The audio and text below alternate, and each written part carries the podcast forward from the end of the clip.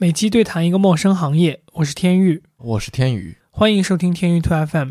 前段时间，天域兔 FM 进行了听友群的第三次连麦聊天活动，在这一次的聊天里，我们一起聊到了我和天域对于播客内容的理解和当前的一些经验以及反思，例如如何看待单人播客和多人播客的区别，如何用相对可控的时间投入做出好的内容等等大家提出和感兴趣的问题。我们也分享了关于天域兔 FM 创作背后的思考、节目的由来、形式和定位的选择以及初心。如果你对一档节目的幕后制作感兴趣的话，接下来的内容应该不会让你失望。那就闲话少说，让我们进入正题。看到有几个之前就聊天的节目里出现过的朋友，还有好应该好像是最近才加的吧？有多少人是最近才加的呢？我是我是最近看到一期节目，然后心情有吧？是哪期？我我们比较幸运的连着两期那期吗？还是太古桑那期？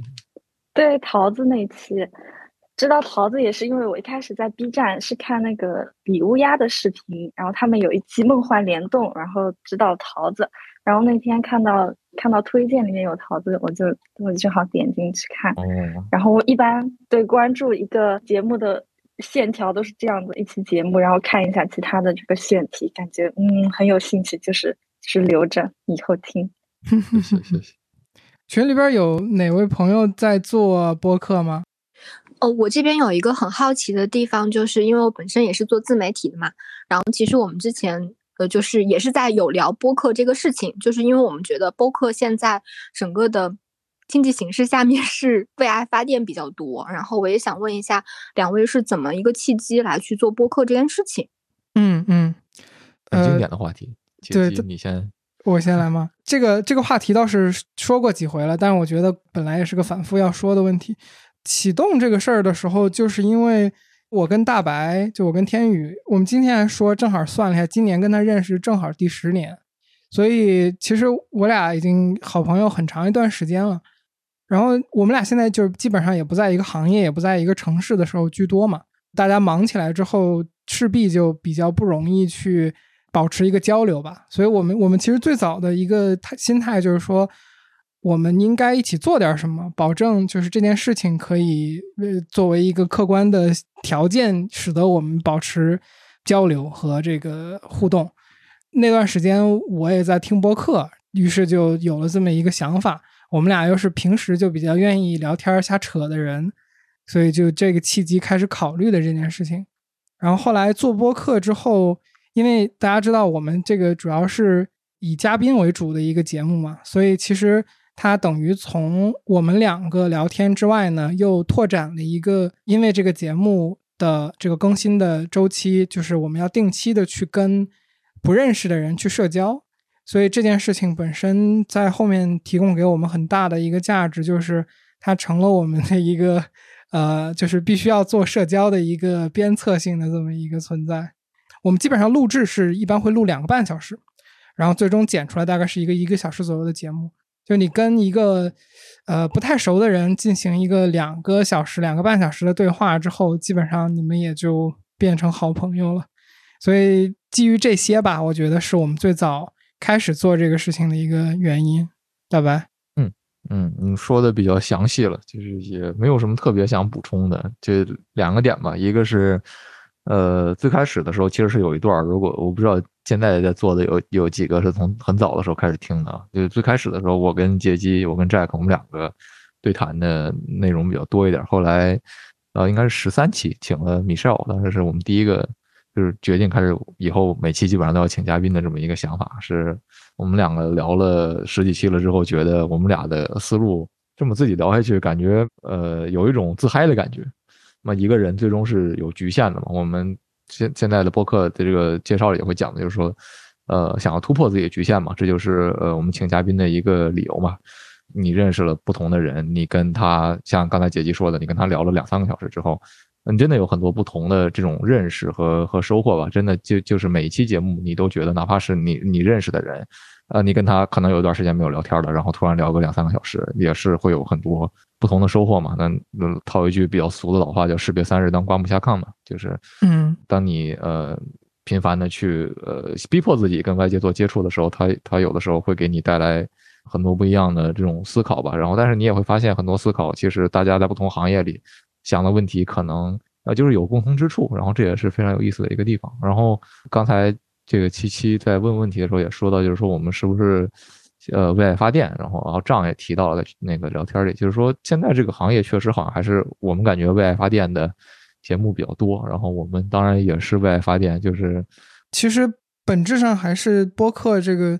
就是大家看那个播放量各方面的也能看出来嘛，就是其实最头部的大家的那个播放量也或者说这个流量也没有很大，所以其实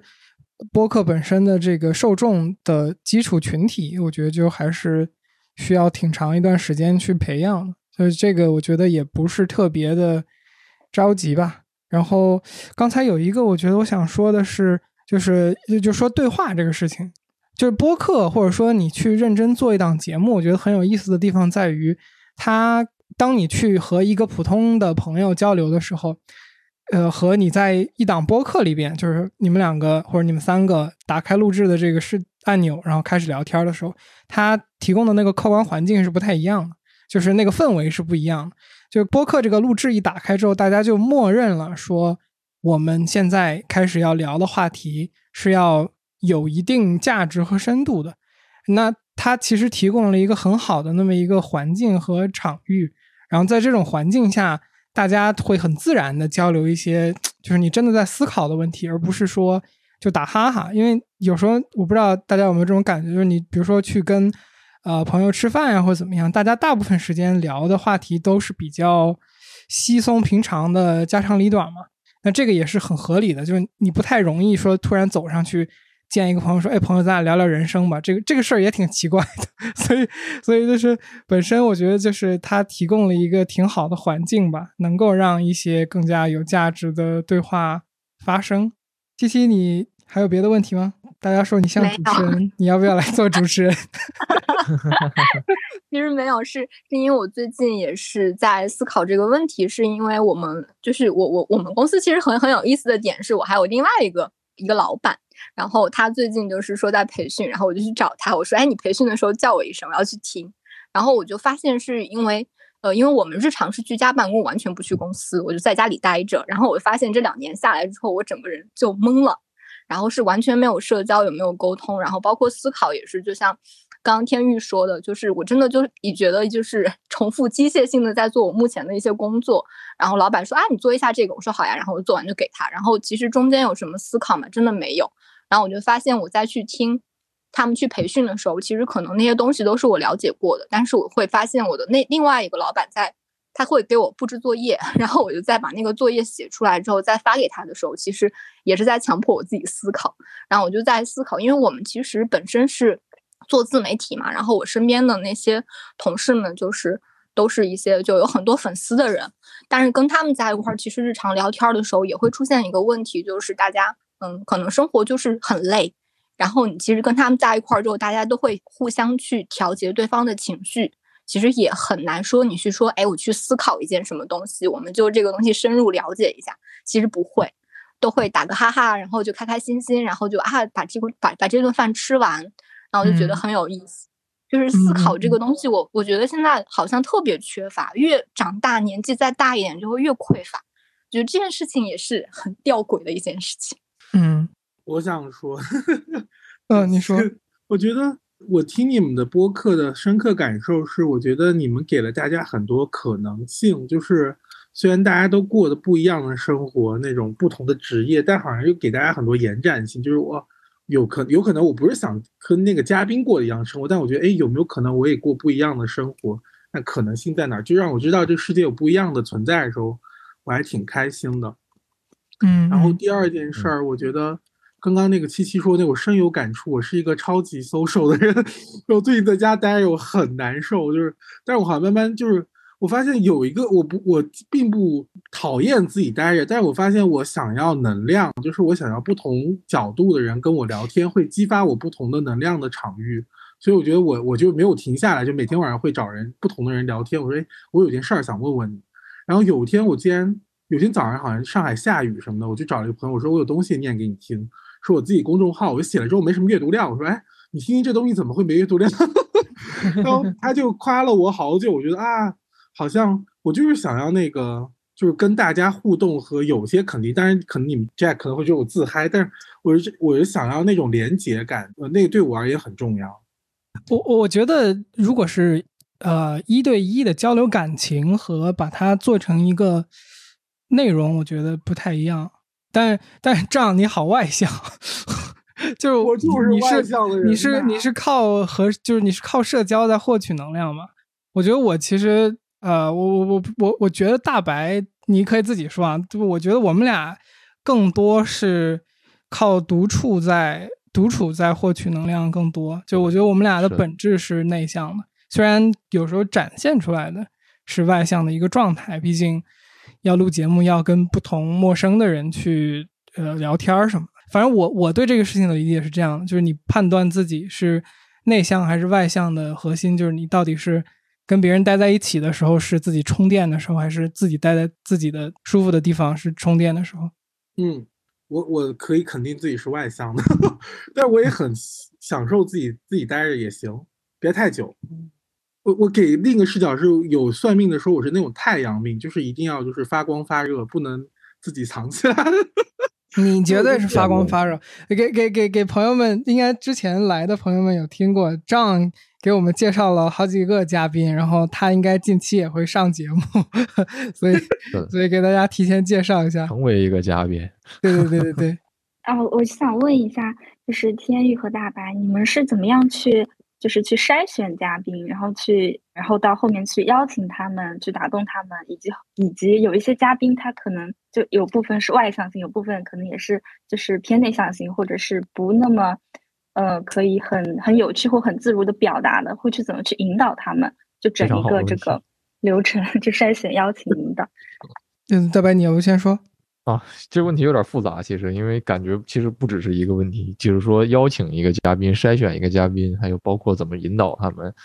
呃，理论上可以被看作成三个问题吧。那就呃，从先说怎么筛选一个嘉宾开始吧。其实从我的角度看，我们很多时候不是说要筛选一个嘉宾，而是说先圈定一个，就是说我们想聊什么，然后考虑一下我们想的这个话题里面。能够呃聊的人是什么样的，或者有的时候我们会想，其实我们就是想找这个嘉宾聊一聊，然后我们就会跟他也会接触一下，然后考虑一下，就是说有什么我们可以一起聊的话题，因为有的话题可能大家可以私下聊，但是你做一期节目的话，可能节目够不够有有料，就大家有没有足够的背景知识来去聊这个东西。嗯。那这就有这两种可能，怎么接触这个嘉宾，就其实是一个更复杂多样的问题吧，因为它完全取决于就是说你跟嘉宾是之前有没有什么连接。我们的嘉宾大概分成粗粗犷的来讲，分成三类，一类是我们本来就认识的人，这类是很简单的，就是说你直接打个招呼，问他一下有没有时间，我想说想聊一下这个，然后呃有空的话大家就坐下来聊，然后就 OK 了。还有一类呢是就是说认识的人认识的人，比如说刚才 Jack 讲到的 John 就是非常好心的给我们提供过三期 两两两到三期嘉宾的这样的一个联系方式吧，然后哇真的发光发热。对对对，大太阳。所以这种这种时候其实你也不是特别复杂吧，但是有的时候对面也会有点懵逼，就是说为什么突然被人拉到了一个群里，然后群里这么多人。如果大家看过我们前两期的播客，那个刘博士就是之碳中和前的嘉宾那一期小歪姐请来的朋友，小歪姐是丈请来的朋友，所以说有一天小歪姐突然把刘博士和我还有 Jack 还有 Allen 就是我们运营小伙伴儿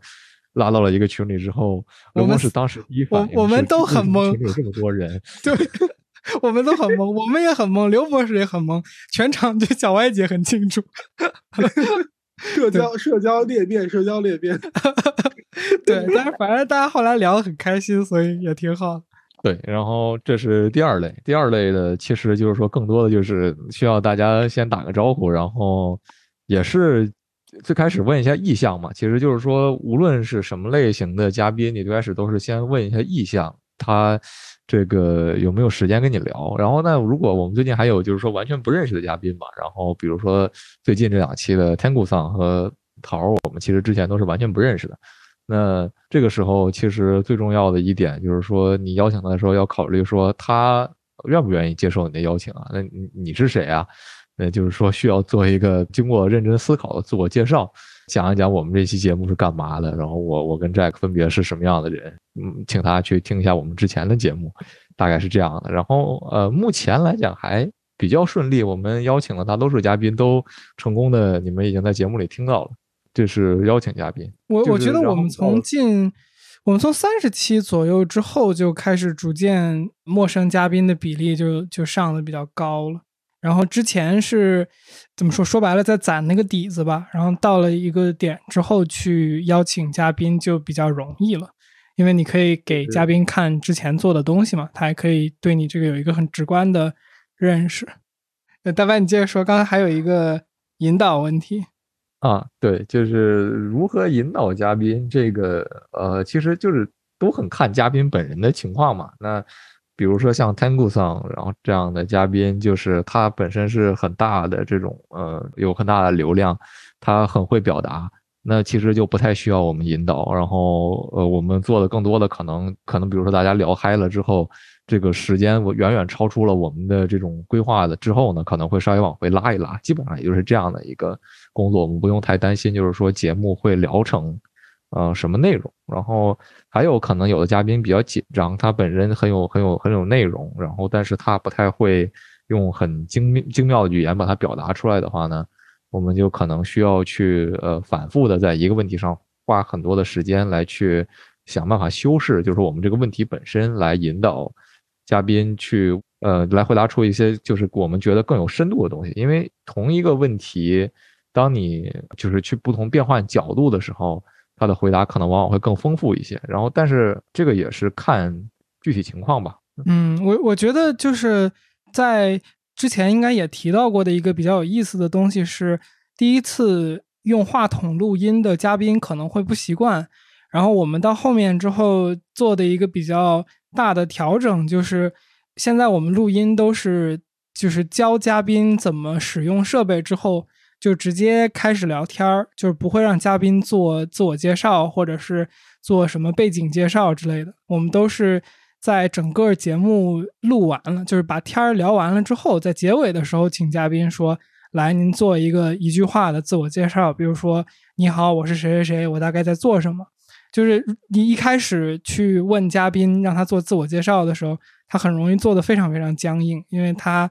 对整个场域，因为他不知道自己是谁，哎，对，就是 都不太都不太熟悉。然后，但是你如果到最后的话，其实大家那个天儿已经聊开了。然后，包括其实我我不知道大白你有没有这感觉，就是我们也经常会感觉一个对话的前面两个问题，一般嘉宾都是没有进入状态的，所以我们经常有时候会前面可能会考虑去问一些不是特别重要的东西，帮助嘉宾进入一个状态吧。然后大概从第三个问题之后，就他那个时候对话筒啊、对聊天啊、对整个这个氛围都已经熟悉了。这个时候一般从第三个问题之后回答出来的质量才是他真正的那个水平。然后包括呃刚才大白说的引导嘛，我觉得我们前面做的主要准备就是我们肯定得对大概要聊的东西的这个学科有一个基础的了解，但是我们会准备一个提纲。但是我们每次都不会就是完全跟着那个提纲去走。我我不知道大家的感觉，但是我们尽量想要去还原的一个状态，就是我们的对话是像朋友一样比较随机的，就是没有特别明确的一个我问你答一来一回的那种回合制的感觉。所以提纲一般就是辅佐嘉宾知道这个大概的框架，然后在实际聊的过程中，如果有产生什么新问题啊，或者有什么小的有趣的点呀、啊，就像大白说的。可能会用不同的角度去问同一个问题之类的，也会尝试。然后之前也提到过的，就是这个节目我们剪辑是比较多的，所以呃，很多这个过程中嘉宾可能一个问题一句话没有说的特别好，我们就会嘉宾说这个没关系，可以重新说一遍。所以就呃，最终下来，刚才不也提到吗？就是可能录两个半小时，最终能剪出来是一个五十分钟、一个小时的节目。了解了，呃，非常感谢两位啊，的耐心回答。没有没有，我我想问一下，你们有没有非常想邀请的嘉宾，然后被拒绝？如果有的话，这样的比例大概是多少？大白屋，我们我们目前为止被呃，我们目前好像没有被拒绝过，拒绝的。对我们只有一次不了了之的情况。被拒绝的还真没有。所以，所以就呃还好吧，就是不了了之的是，我们一开始呃约一个时间，说大家做一个就是预备的这么一个对话，就是聊一聊我们在正片里面可以聊什么之类的。然后这个时间就一直没约上，后来就再联系大家就不，他们就不太回复了。这个是唯一一次，其他的时候没有碰到过。嗯，呃，我呃那个谁，那个对话框里面说的，我们。有中间人的情况，肯定是就没有出现过任何问题。然后我们近期的节目，我觉得从近十期估计有八位左右都是完全不认识的了。所以我们其实也在，呃，这个我们其实第五十期给大家透个底，就是五十期也算是个整数嘛。我们是打算在第五十期的时候聊一下我们是怎么做播客的。然后二十六期的时候还是二十四期，我们聊过一次这个话题。但是那个时候的跟现在过去了也有一年了吧，差不多，所以这个整个的想法有一定的变化，然后有一些新的理解。我们其实也在逐渐优化我们怎么去跟嘉宾传达我们想找他上节目，然后我们能给对方提供什么价值吧，就是播客这个形式的独特的地方，然后我们的节目的独特的想传达的一些东西，然后跟嘉宾说清楚的话。确实，就相对来说，对方只要回复了，就没有碰到过后面不太行的情况。了解，呃，对我问这个问题是因为，呃，我之前也用视频的方式来采访别人，然后，嗯，我有个哦，有个同事吧，然后他是个，嗯，我我首先我在的行业是金融行业，然后那个同事他有科学家的背景，呃，然后那段时间他比较闲嘛，然后突然间想说，哎，可以，其实找他。来进我的 channel 会非常有意思，可以聊半导体啊什么，这可以聊很多东西。然后那个晚上我想到这个 idea，我就非常兴奋，我整个晚上都在想可以问什么问题之类的。然后等 第二天，我问他愿不愿意参加我 channel，然后就呃一下子就被拒绝了。呃，他说是他比较内敛吧，可能不太愿意面对镜头。对，所以我反正从我的经历来讲，有时候会碰到这样的情况。嗯，呃，我们一般第一次去跟嘉宾接触的时候，都会有一个比较长的一封类似于邮件的这种介绍，然后里边会说清楚各种，就是呃，我我觉得可能能想到的一个对这个事情的总结，就是提前想到别人可能会在什么点拒绝我们吧，然后我们会针对嘉宾把那些他可能拒绝的点都先帮他想清楚，回应一下。对，就是我们在就是邀请函里边就说清楚各种细节，比如说我们会强调这个大概需要花你多少时间，然后大概整个的流程是有哪几个步骤，然后最终发出之前，呃，这个审核是怎么给你做的，就基本上我觉得把我们能想到的这个对方可能会说拒绝我们的理由再提前说清楚吧。但是视频这个事情，我觉得可能确实是一个比较对于。不太习惯的人可能会有点害怕的东西。我们其实呃有一个规划，就是大概在，因为我们现在也快接近小宇宙单平台一万粉这个订阅了嘛。我们其实的规划就是一万之后开始上视频，就是上录播的对话的那个视频，因为毕竟就是说播客这个形式，刚刚在开头大家也聊到嘛，它整个受众没有视频的多。然后，呃，如果我们看就是国外成功的播客的案例的话，大部分其实还是视频和音频同行的。所以从这个角度，我们后面也会面临这个问题。但是具体的执行方式，呃，或者说这个会不会给我们带来一些有些嘉宾他不愿意参与这个节目，呃，我觉得潜在可能是有的。但其实，呃，我觉得我们做到现在这个点有一个不同是。因为我们现在再往下做，去邀请的陌生的嘉宾，大部分都是因为我们在互联网上看到了他，或者是在哪里看到了这个人的内容。那这个就有一个前提，就是说他已经习惯于在一个公众环境去发声了，我们才能看到它，我们才会对它产生兴趣。嗯，有这个前提之后，我觉得可能也会容易一点吧。大部分，比如说我们如果去采访。某一个已经在弄做内容的 UP 主，那他人家可能视频比我们做的还 熟悉多，所以可能是我们害怕，是人家不害怕，所以可能也不会有太多的这个问题。我们最大的害怕是人家瞧不上我们。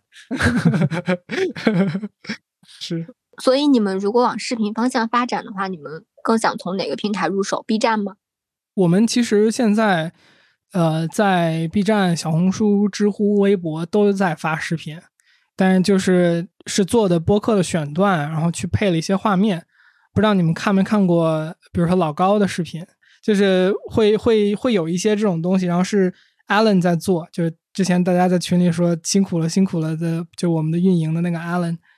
其实现在有在做视频的尝试，然后还是应该会从 B 站为主启动吧，因为如果我们做播客的整个全篇的一个视频的话，那它首先意味着它是长视频嘛，那长视频大概要五十分钟一小时这种。在这种长视频平台，同时又比较普遍的有受众，然后同时又适合，或者说它有有自然流量吧，我觉得 B 站可能还是一个比较好的起点。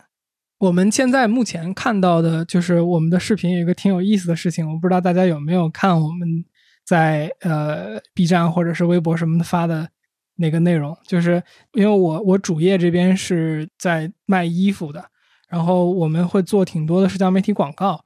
然后这个我在和我合伙人聊广告的时候，我就说到，我说我说这个广告素材，我们虽然就是可能转化率最终是一样的，但是你投什么样的素材，会会一定程度上定义什么人来买你的东西。这个我说我发现了一个比较有意思的逻辑是，呃，我们做的那个视频，其实说实话没有特别的优化，就是。跟大家比较这个惭愧的讲，就是因为那个我们没有投入太多的时间，主要是作为一个给大家介绍我们这档播客的存在。毕竟这视频的受众更多嘛。这个上次咱们聊天的时候，有一些老朋友在听到过我们说这个话。呃，有些视频确实也有不错的播放量，所以应该是也起到一些作用吧。但是那些没有特别优化的视频。放出去之后的受众，我们就感觉说，年轻一点的观众习惯于看特别精细化打磨的视频的观众，似乎就对我们的视频就没有那么感兴趣。我们看 B 站那边的数据就还挺神奇的，我们 B 站那边的数据，大白如果我没记错的话，我们主要的观众好像是三十岁以上还是四十岁以上？四十岁以上。对对对对对，所以就这个还挺好玩的，就是我们从。播客这边肯定不是这么一个情况，但是从呃视频这边，我觉得就由于我们视频的制作方式和这个产出的风格，导致就是说受众的倾向性就会有不同。哦，这个我我可以解释一下，B 站你现在看到你的粉丝量是三十五岁往上，对吧？那其实是因为大部分人注册 B 站之后，他没有选择自己真实的年龄，然后他自动默认了。你说 B 站本身的那个，因为嗯嗯，对，因为我们之前跟那个 B 站运营这边聊过，因为因为我本身有有一部分工作是服务 UP 主，然后我之前跟他们问过这个事儿，我说，哎，为为什么？就是因为 B 站整个的，呃，应该是很年轻的小朋友，是的，嗯，对对，但是但是为什么我们这个是这样的？难道我们的内容真的这么硬核吗？他说不，是 因为大家没有选择。有意思，有意思。对，然后我我自己也发现。嗯，和我们感受到的一个就是，呃，因为大白有一个账号，然后我们自己有一个账号。哎，大白，你那个账号的年龄段是什么样的？你有注意过吗？我们基本上看到两边三十三十五岁以上也在百分之三十左右吧，但是还是十几岁、二十几岁的比较多。OK，就是我我觉得挺有意思的，就是我们俩看到的两个账号数据非常一致的东西，我们就会大概猜测这个是 B 站整个的一个受众群体的一个大概的样子。呃，我不知道这个会不会有点那个，但是就是，比如说广东大部分时候都在地区的主要位置，我们两个账号都这样。然后，sorry，七七，你刚才说说没说完的？哦，没有，我忘记了。哦，sorry，不好意思。没有，不会，不会，不会，因为因为我我这边看到的也是广州会比较多，甚至我公众号这边也是这个样子，就是广东大家就是看的那个粉丝的占比会非常大。嗯嗯嗯，是的。所以我们就猜测，可能 B 站整个自己的那个人群的画像，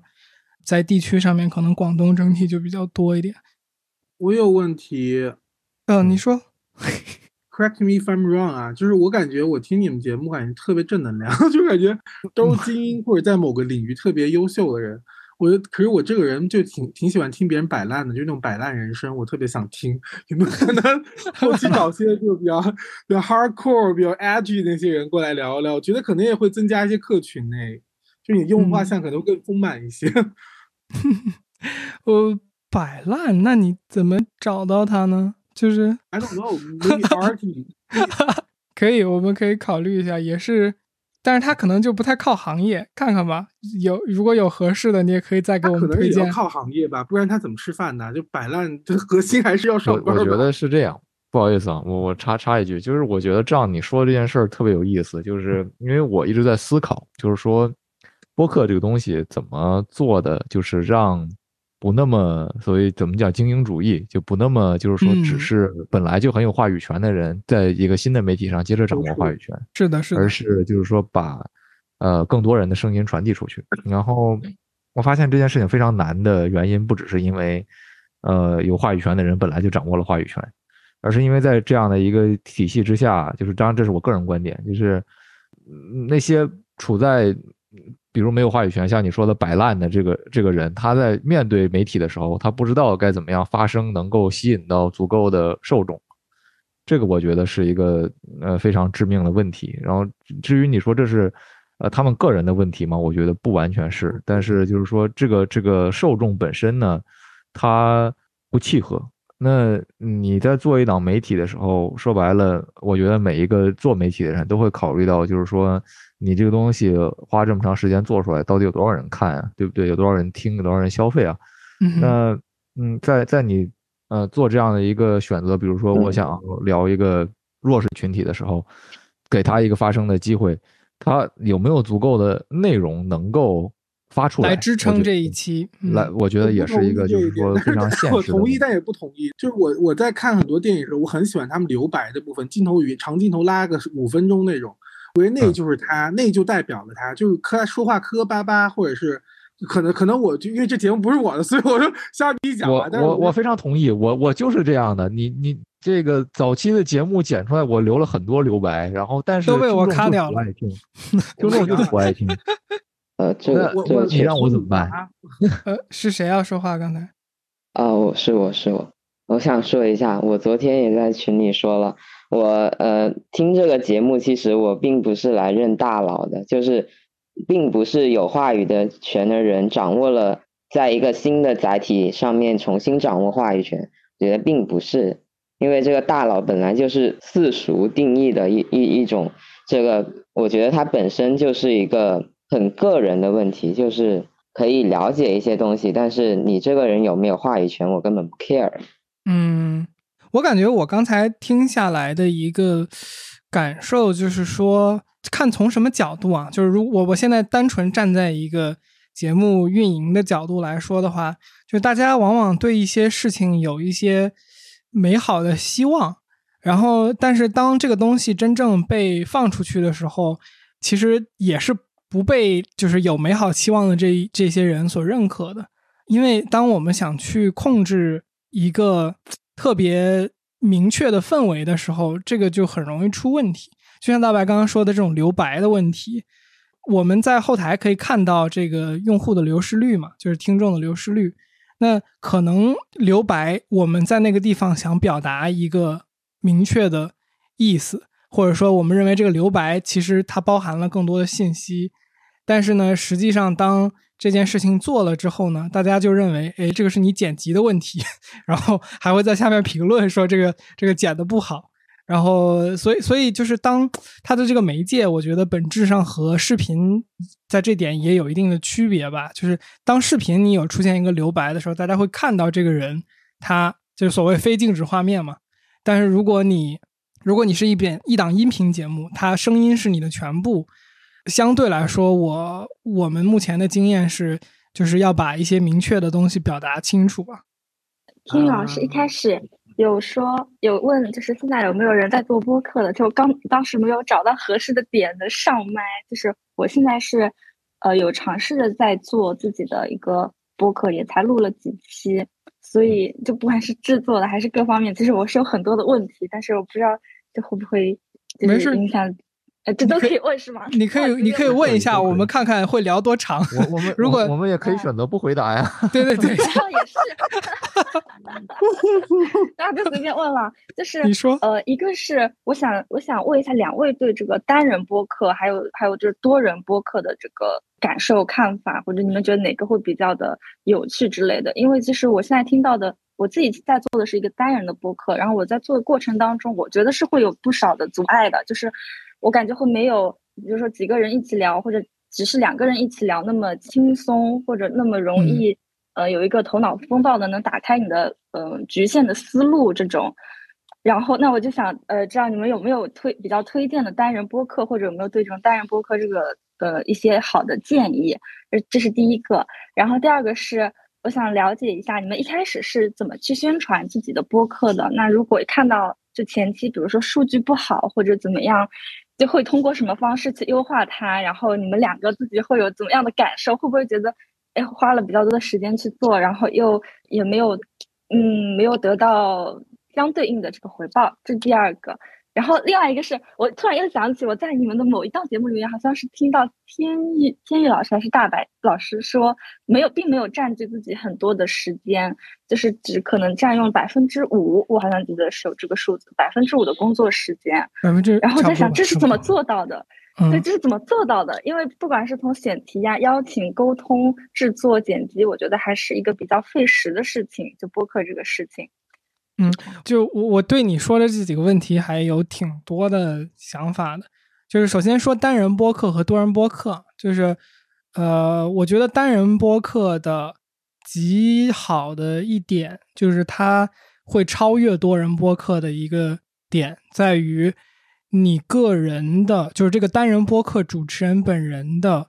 号召力会远大于多人播客，因为你是这个播客的全部，然后这个里边的所有观点，大家都会能够直接反馈到一个明确的个体身上，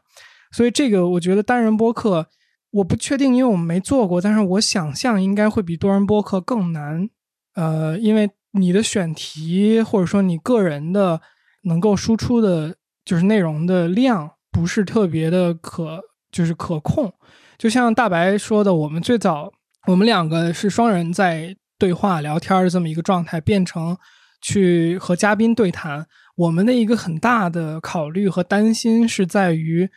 我们两个的思维模式其实是比较呃固定的，或者说每一个个体的思维模式其实都比较明确。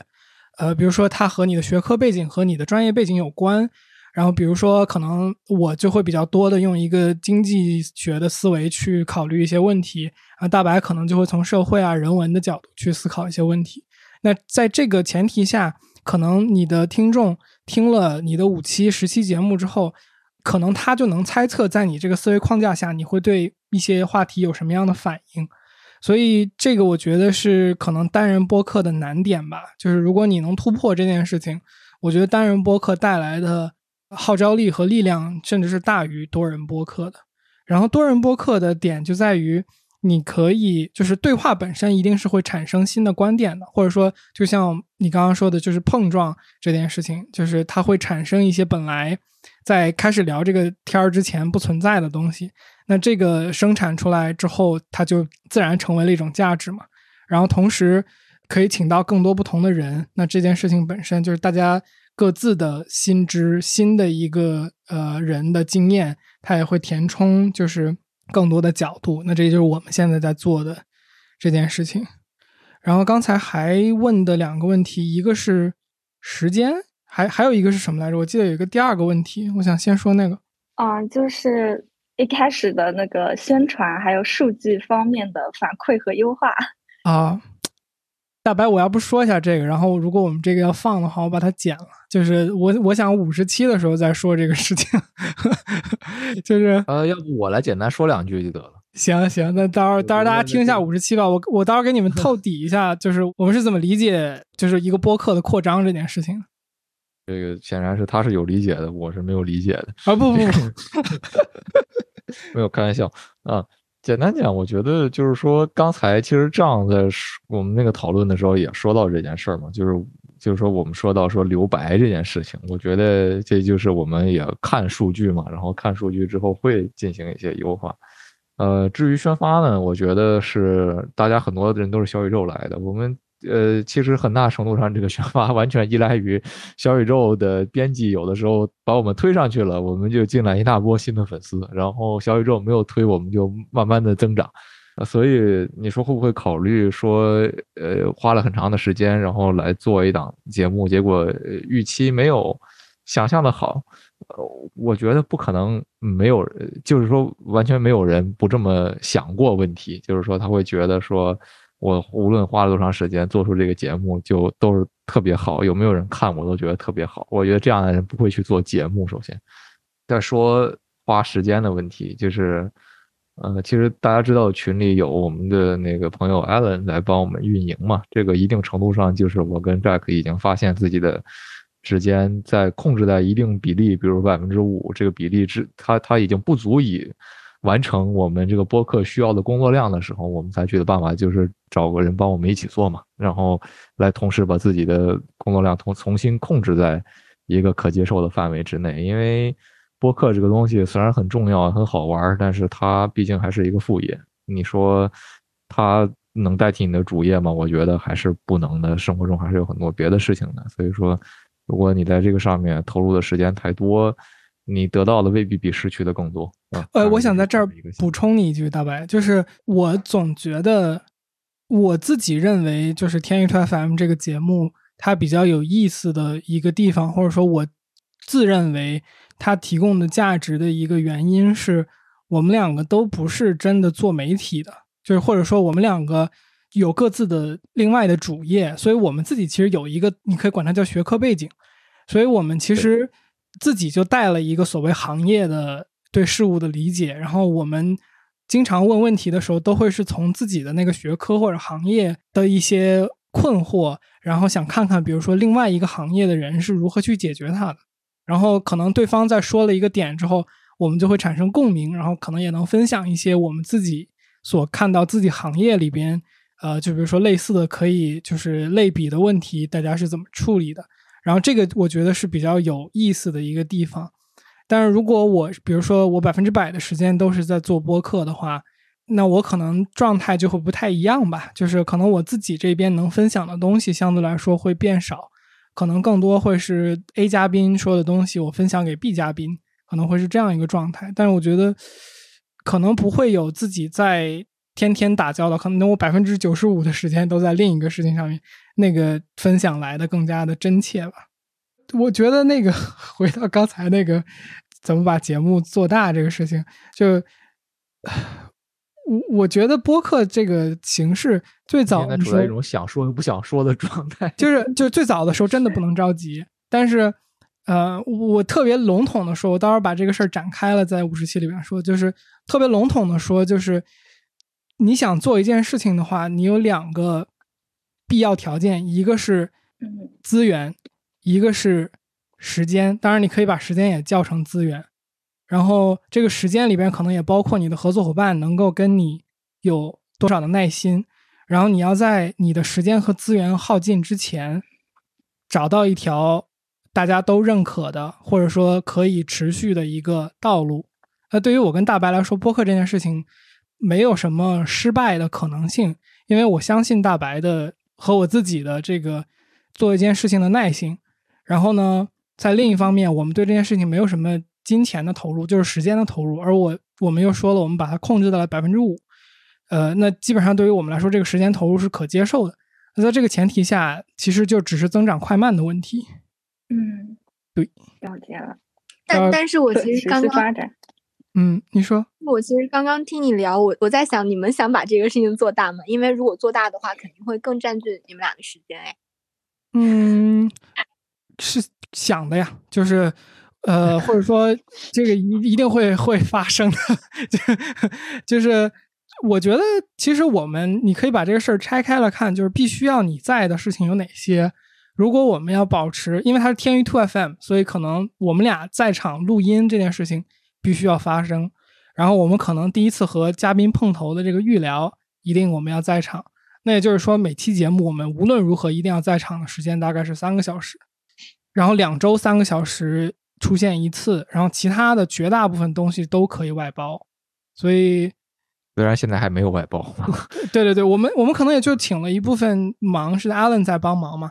呃，所以这个可能有一部分，比如宣发的事情，或者上传的事情，或者是把节目做成一些短视频来获取更多的用户的这个事情的操作是有外包的。但是剪辑啊、节目的处理啊，就是这些东西都没有外包嘛。那剪辑这件事情后面是可以外包的，然后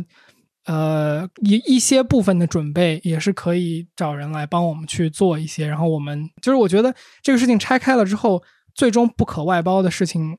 时间我们是可接受的，所以就还好吧。明白，其实就是还是那把控。对，就是我我觉得，在这个播客现在的这个结构的设计下，只有实际输出和嘉宾对话这件事情，目前的设计是必须我们两个上的。然后其他的东西，呃，我觉得就是说一句也比较漂亮的话，就是。我们两个肯定都做的不是最好的，我们两个剪辑两个外行怎么会比专业的人做的更好呢？所以说剪辑这件事情我们没有外包，更多是现在这个东西本身它不创造对价值，所以我们没有拿到就是可以去外包给别人的这个相应的资资本。当然这个事儿我们可以自己拿自己的钱出来去做这件事情，但是我觉得这个过程本身也挺有意思的，所以就而且像刚刚也说了，这个时间还可控。所以就就还是自己在做剪剪辑这个事儿，我觉得你们过于谦虚了。我听了很多播客，我觉得还是，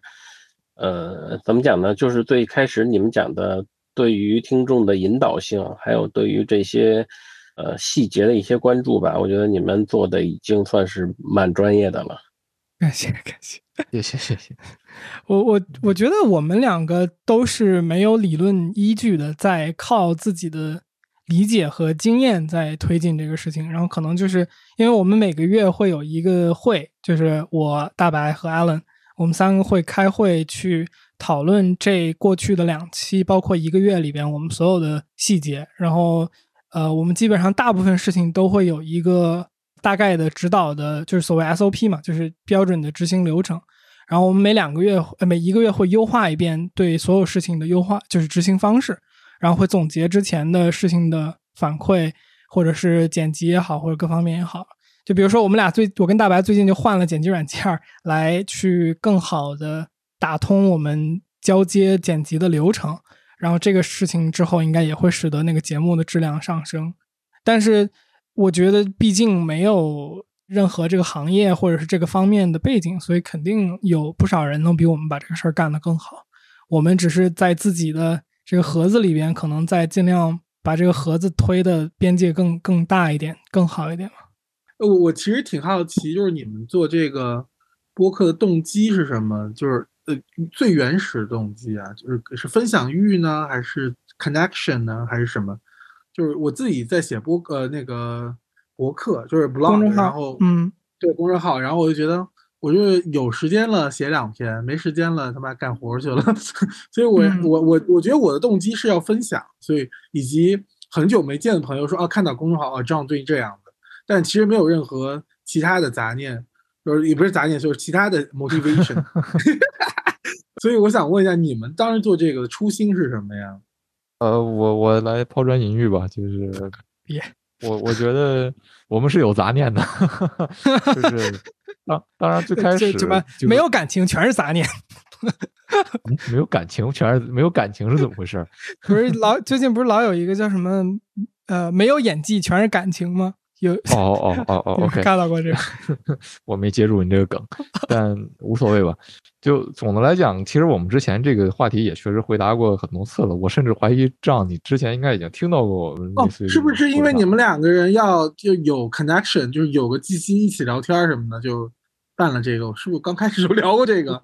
对对对对，刚才有说过，但是这个我觉得啊，如果你你说的是刨根问底儿的话，大白你说，我觉得可能还可以再刨的。深一点，更深一点儿啊！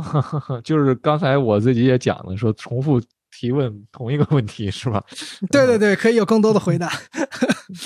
我我觉得我们一方面也考虑，就是说，呃，节目的提纲里也写了嘛，就是说这个扩展自己的这个认知边界吧。那我们通过这个，我们扩展自己认知边界的这个手段，就是通过做一档节目，然后来认识不同的人。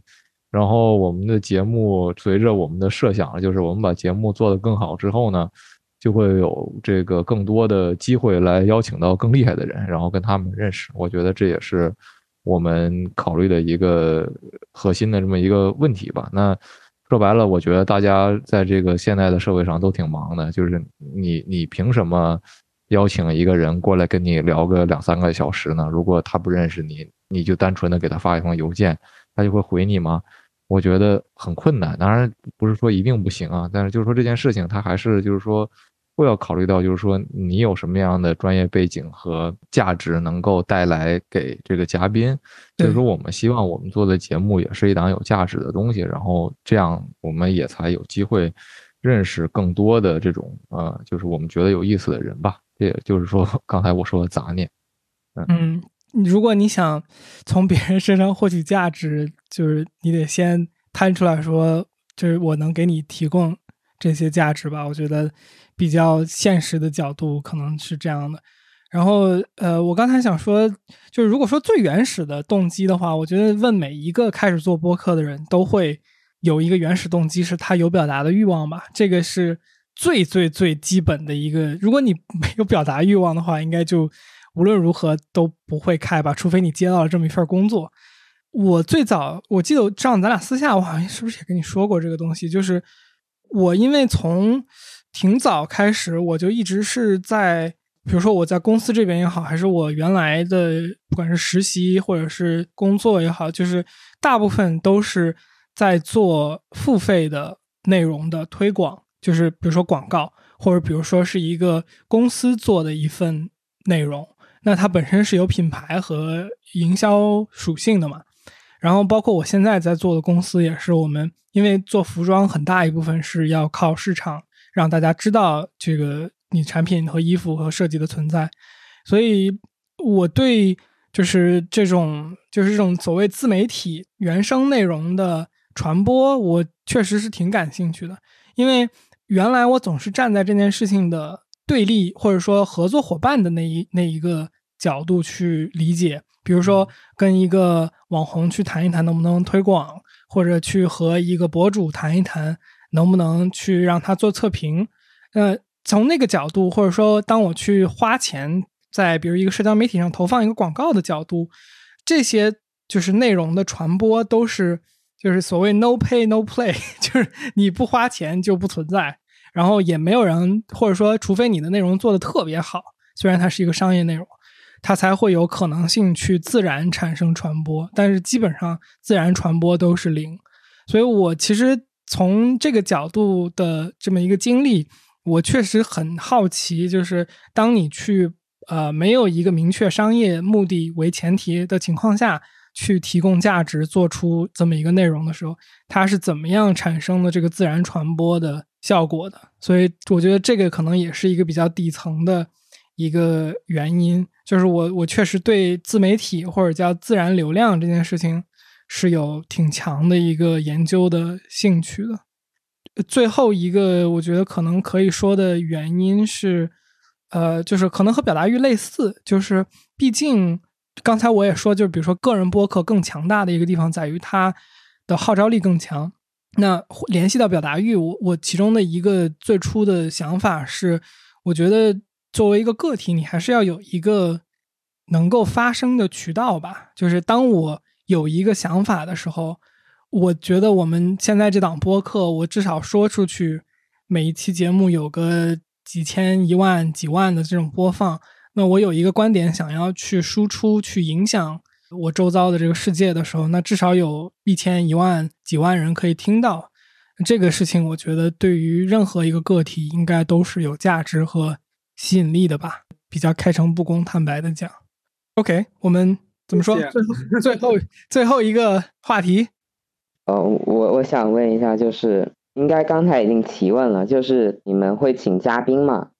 我看你们嘉宾其实我也看了很多期节目，比如说南方日报那期啊，嗯，还有那个 B 站的那个桃子是叫吗？是叫桃子？对对对对，桃儿，嗯，你说，对，我是觉得你们请的，其实在世世俗意义上其实都是大佬。嗯哼，就是我想了一下，就是所谓的这些大佬，其实就是一个预设前提嘛。很很多时候，你是背着他的学术背景来认为的这种感觉，我其实不是很赞同这个权威主义。毕毕竟，如果没有思考，我觉得就变成乌合之众了嘛。我来帮大家我觉得翻译一下吧，要不他是觉得就是有没有可能更 subtly diversified，以及他觉得就还是刚刚那事儿，就是话语权到底要不要交在他们手上，你们的 preference 能不能改？我是觉得嗯你们没必要改，但是因为你们现在就是你们自己品牌跟自己定位，以及你们要做自己受嗯众。但是嗯如果嘉伟有喜欢其他播客也可以去听嘛，就是呃，就很 diversified 吗。嗯嗯，我觉得我刚才其实想在这个上面说的是，就是包括嘉伟在群里面说大佬，我觉得一个前提是，就是大佬这个词儿的定义是很难概括的。你大佬可以说他是有影响力，所以他是大佬；他也可以是因为在某一个学术或者是某一个专业上面他有很高的造诣，他也可以叫大佬。所以就是很难去用一个事情说大佬，呃，好或者不好吧。然后从我们的角度，就是这样，刚才也说，就是我们节目有一个定位和品牌的这么一个大概的位置之后呢，可能像你说的，就是我们找的嘉宾在世俗意义上可能会被大家称作大佬吧。但是，呃，我觉得可能因为你刚才想说的大佬，更多就是他有一个基础影响力嘛。但是他能够有这个影响力，一定是因为他做对了一些什么东西嘛。然后我们大部分跟他聊的也都是，或者说我们试图去跟他聊的是他做对的那件事情，因为他只有做对的那件事情，我们才会在他所在的平台或者是渠道里面对这个人产生兴趣，或者是我们的朋友才会因为他在我们找这个选题的时候，把相应的这位朋友介绍给我们。那在这个前提下，我觉得在这个节目里边，他们有自己想输出的、表达的观点，我觉得也 OK。然后确实也像这样说的，就是呃，就是每一个节目可能它本身也有自己的受众吧。然后我觉得对事物的怀疑和批判和反思，我觉得这件事情本身一定是非常有价值的。那我们从这个角度讲，天娱兔 FM 这个节目肯定不能提供所有的价值。我们在这个节目的定位下，我们可能就是尽量提供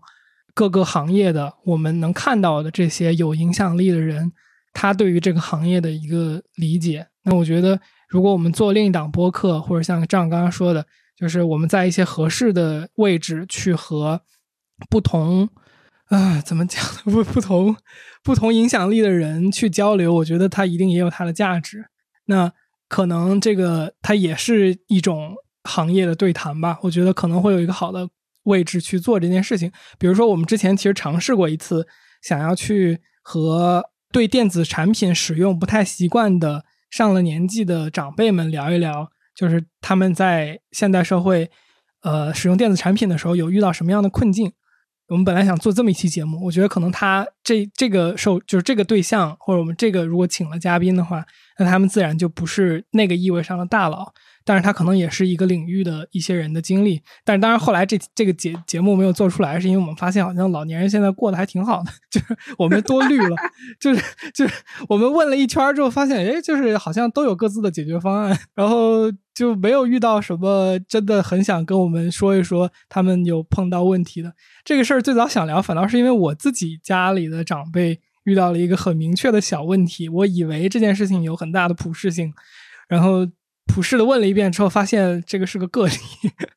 当然，这个也是个好事儿了。这期节目没做出来，呃，可能意味着就大家没有遇到那么多的问题，以至于我们没有请到嘉宾。啊，这个可能是我们请嘉宾的一个经典失败案例，就是提出了一个不存在的命题。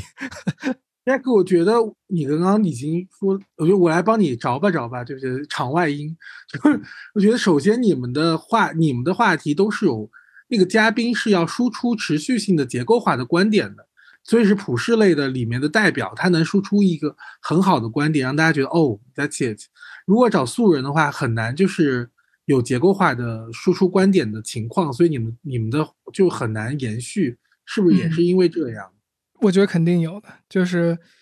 我觉得如果说我们对这件事情有什么解决方案的话，可能就是一期节目多请几个素人，也许也能做，但是确实它的不确定因素，像你说的会更高。我我觉得这个这个其实很很有意思的一点是这样，因为我这几天有在群里看到嘉伟说大佬的事情嘛，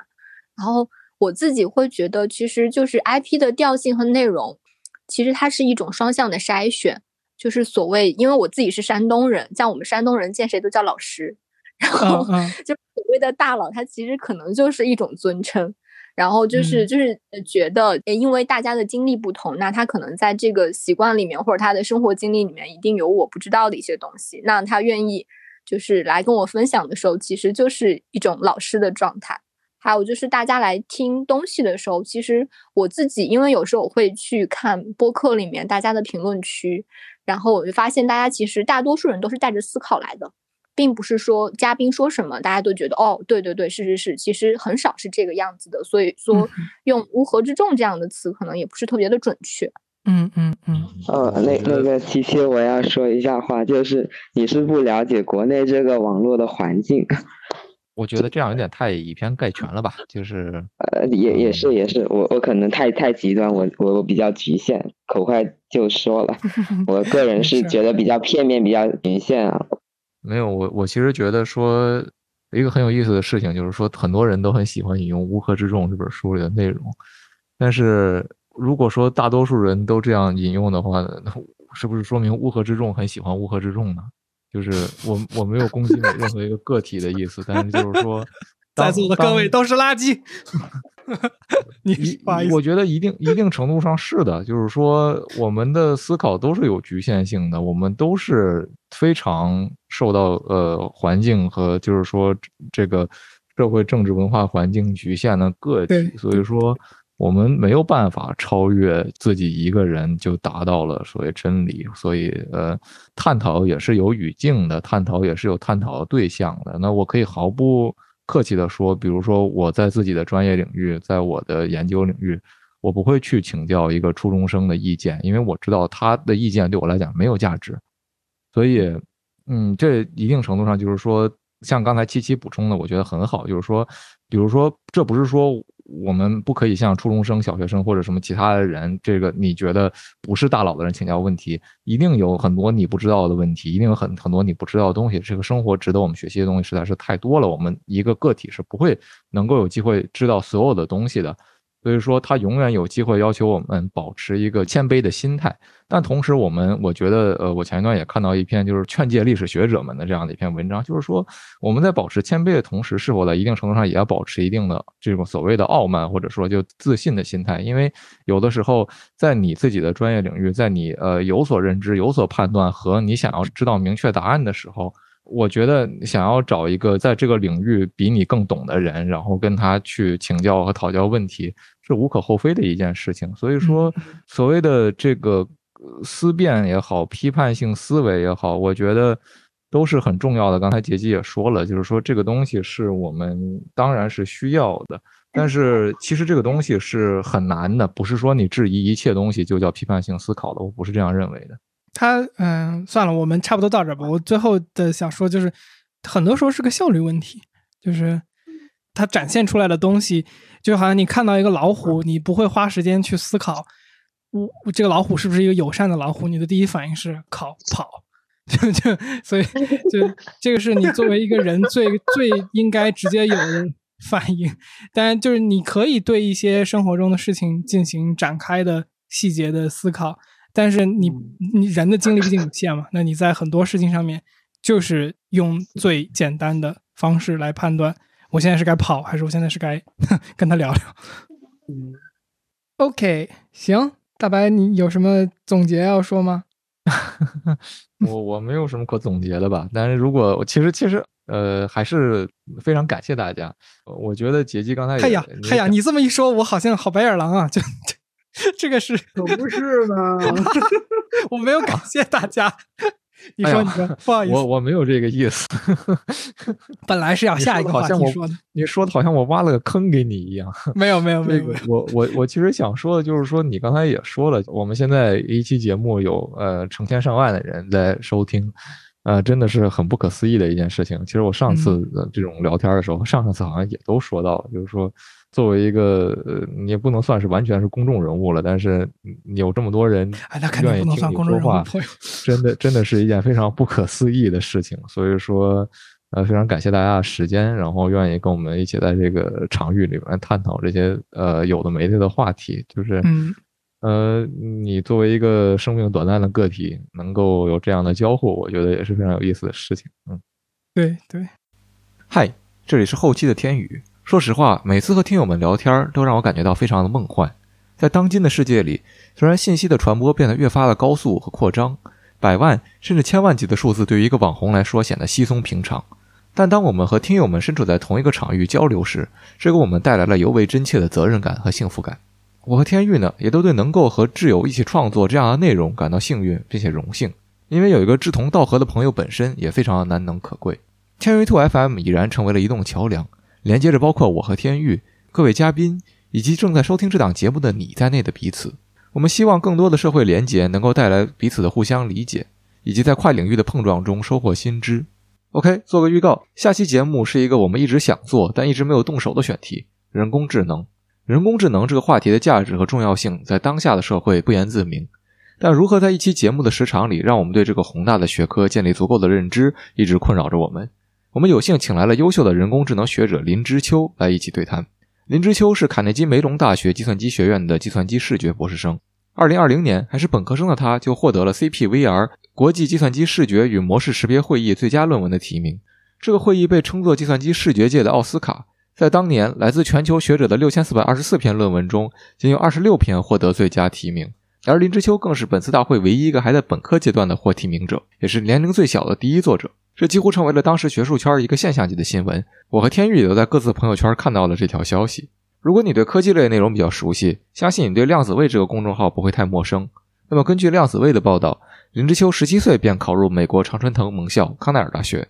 他仅用两年时间就全部修完计算机和数学两个专业的本科课程，并从大二开始选修博士课程。同年，他接受计算机系内邀请，以助教的身份给高年级同学讲课，为康奈尔科技学院编写硕士生的预修课程，甚至在高阶计算机学习课上给博士生的试卷打分。在学院的数千名学霸中，他排名第三，并最终代表学院在毕业典礼上举旗。在下期内容里，我们将会请知秋分享他对于人工智能的基本概念和框架的理解，以及当下最前沿的研究动向。我们也会和知秋一起讨论人工智能的意义以及未来走向。如果你对这个话题感兴趣的话，就关注一下我们吧。下周四我们会准时更新，也欢迎你加入天娱兔 FM 的听友群，和我们直接聊天，并参与后续的听友群活动。请在微信搜索好友 ID 天娱兔 FM 拼音的天宇，阿拉伯数字的二，最后加上 FM。记得是添加微信好友，而不是搜索公众号，然后备注一下来聊天，我们会尽快把你拉进群里。最后，如果你觉得我们的节目做的还不错，或者你从中获得了一些启发的话，请关注、点赞、评论，或是把我们的节目转发给你的朋友。说不定你的转发和评论呢，也能对其他的人有所帮助。这也是对我们继续做节目有非常大的鼓励。那感谢你收听到现在，让我们下期再见。呃，不要叫大白老师，呃，是不是这话应该你自己说？我不介意啊。好，好，好，大白老师，那就今天我们就到这边，感谢各位来参加。然后我们现在希望是大概两个月做一次这样的交流，然后希望今天来了的朋友，呃，下次还可以跟我们一起聊天儿。好，谢谢各位，感谢各位来参加。那我们今天就聊到这儿，拜拜。拜拜，谢谢。拜拜。谢谢大家，大家晚安。晚安。晚安，拜拜。